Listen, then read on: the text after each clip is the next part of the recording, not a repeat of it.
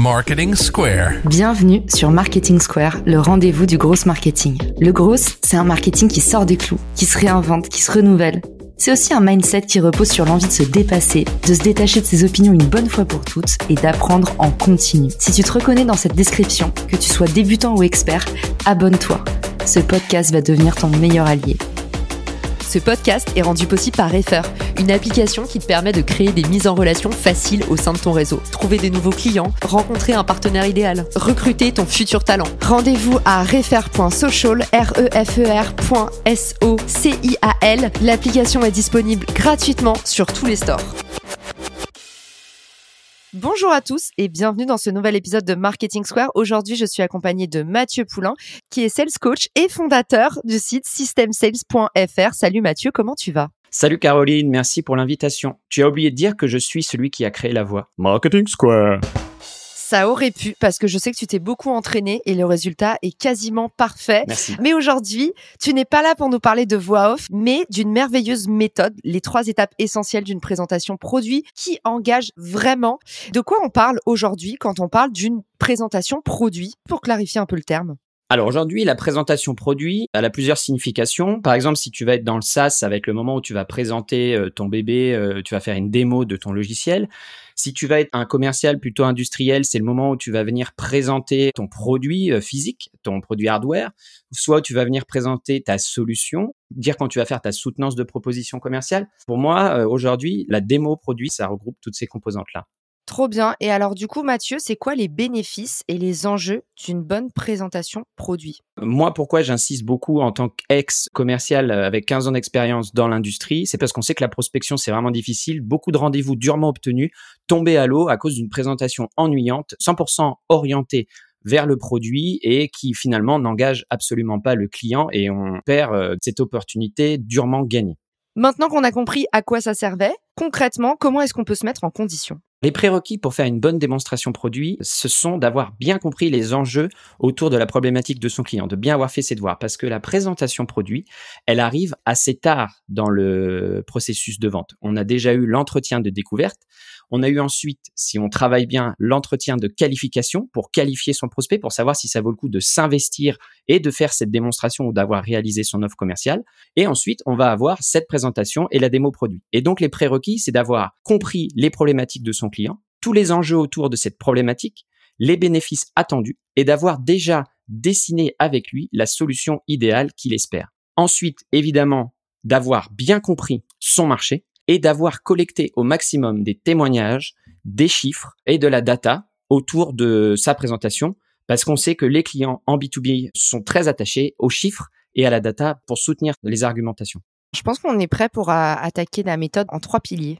Quand on va attaquer une présentation produit, effectivement, on a trois étapes. La première étape, ça va être évidemment de se présenter. Les enjeux autour de cette présentation, ça va être de ne pas dérouler comme on fait habituellement tout un pitch autour de soi ou autour de son entreprise. On est évidemment obligé de se prénommer, mais on va déjà à ce moment-là essayer d'orienter vers de la valeur. C'est-à-dire qu'au lieu de dire je suis Mathieu Poulain, responsable de la zone Grand Ouest pour la société XYZ, on va tout de suite essayer de montrer en quoi on va apporter de la valeur dans la présentation. Par exemple, mon nom est Mathieu Poulain et aujourd'hui, je vais vous aider à comprendre les enjeux autour d'une présentation commerciale réussie ou je vais vous aider à comprendre les enjeux autour de la performance du revamping de votre turbocompresseur. Essayez un peu de se détacher de son étiquette, mais de plutôt montrer comment on va apporter de la valeur lors de la présentation.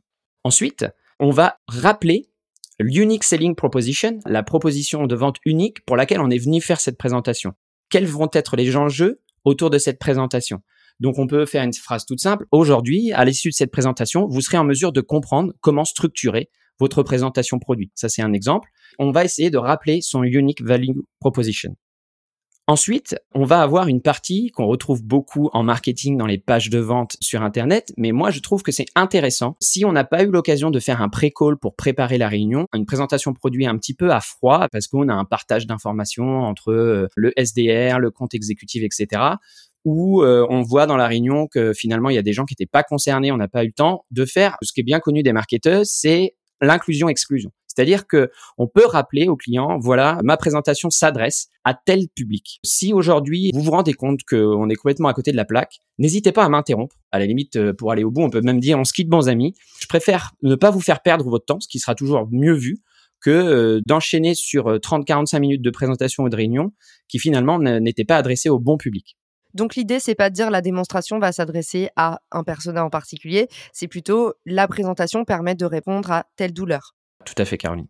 Et ensuite, le dernier petit tips que je donne, moi, par exemple, quand vous êtes sur une présentation qui va être très technique, n'hésitez pas à resynchroniser le verbatim avec votre client en faisant une petite introduction des terminologies que vous allez utiliser. Ça, c'est extrêmement important. Moi, par exemple, quand j'étais pendant cinq ans euh, dans l'industrie, j'utilisais beaucoup les termes de revamping, d'upgrade, enfin, des termes très techniques qui vont apparaître en permanence dans la présentation. Si on n'est pas aligné sur la définition avec l'audience, on risque finalement de perdre tout le monde en cours de route et ce sera assez désagréable et inutile pour tout le monde. Donc là, on boucle l'étape numéro une. On a compris comment se présenter. On a compris que dans cette présentation, on faisait court, efficace. On respecte le temps de son client.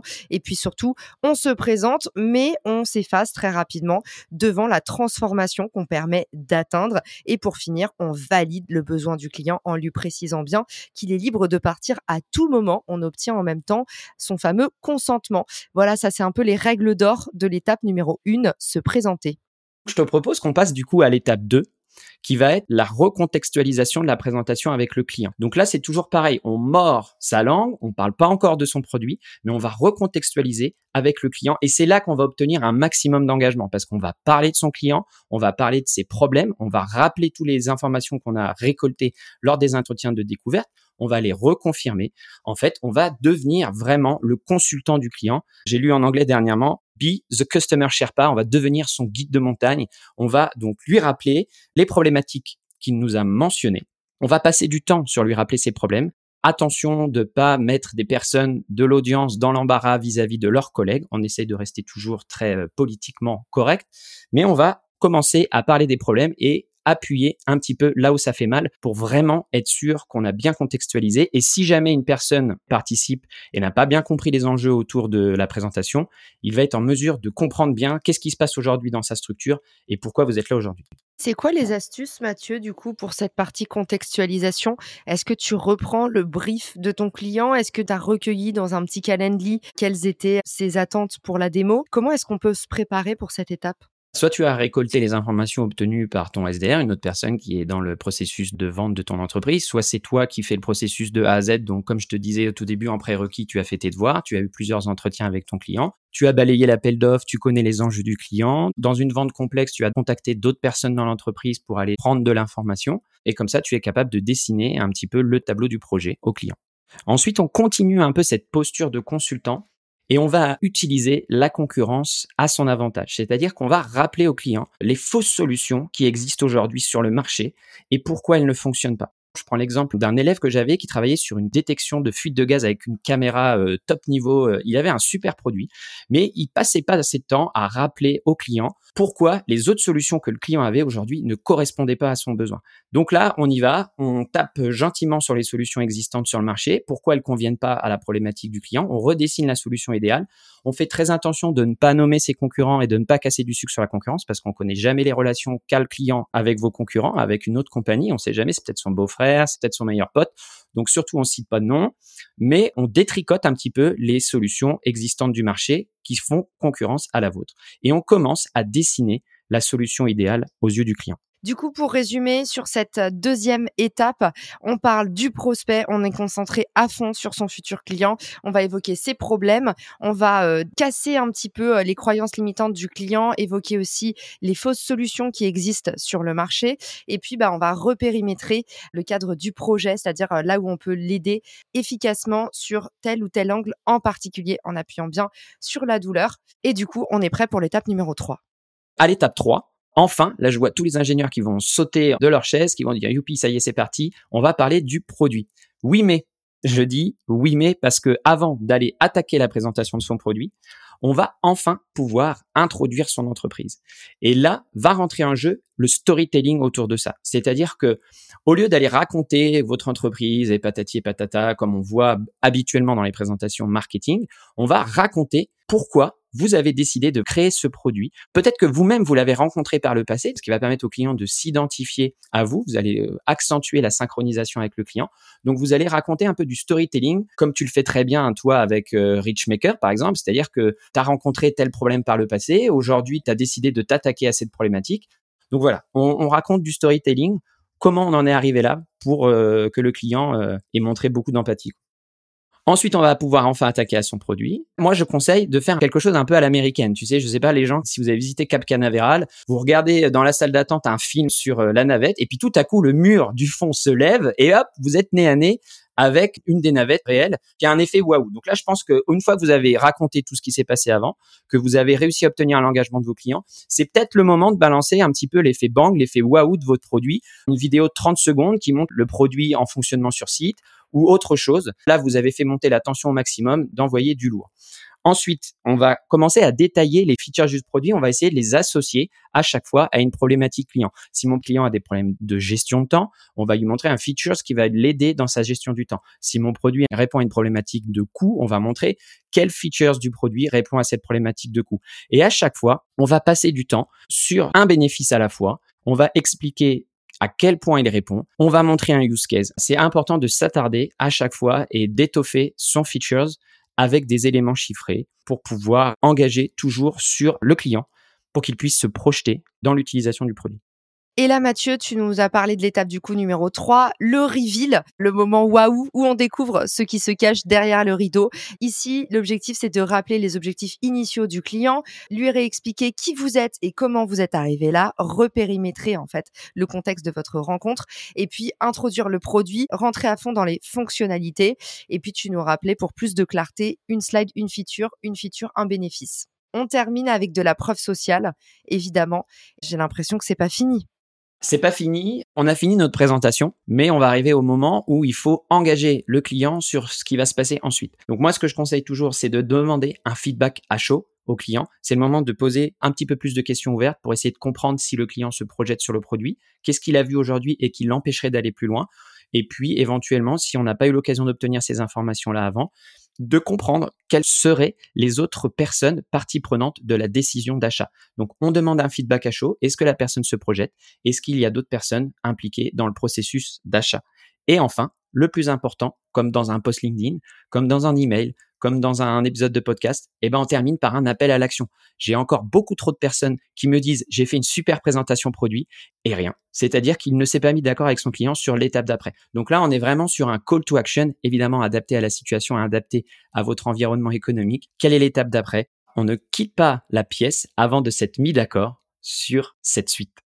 Votre travail ne s'arrête pas à la fin de la présentation, on claque la porte et puis c'est marre. Mais l'idée, c'est bien de se renseigner sur l'après, encore une fois, d'obtenir le consentement, de voir sa décision, quelles vont être les parties prenantes? Ça, ça vous permet après de revenir en bombe sur le bon canal avec le bon message au bon moment à la bonne personne. Merci Mathieu pour toutes les informations euh, pratico-pratiques que tu nous as délivrées aujourd'hui. On peut retrouver tout ça dans un livre blanc qu'on vous mettra en description de l'épisode et qui se trouve aussi sur ton site? C'est ça, si vous voulez avoir toute la méthode détaillée et accessible gratuitement, il suffit de se rendre sur présentation.systemsales.fr et vous avez accès à l'ebook avec toute la méthode détaillée étape par étape. Trop bien, merci Mathieu. Et puis on fera un petit post LinkedIn où tout le monde pourra venir poser ses questions. Mais si on a euh, des remerciements à t'envoyer, des tonnes de roses, où est-ce qu'on peut euh, t'écrire? Vous pouvez m'envoyer un message sur mon profil LinkedIn, Mathieu Poulain, ou alors vous m'envoyez un email à contact@systemsales.fr. Merci d'avoir été avec nous Mathieu. Merci à tous pour votre écoute et je vous dis à très vite dans le podcast. Ciao Si cet épisode te plaît, tu peux le partager en me taguant ou lui laisser 5 étoiles sur Apple Podcast. Marketing Square.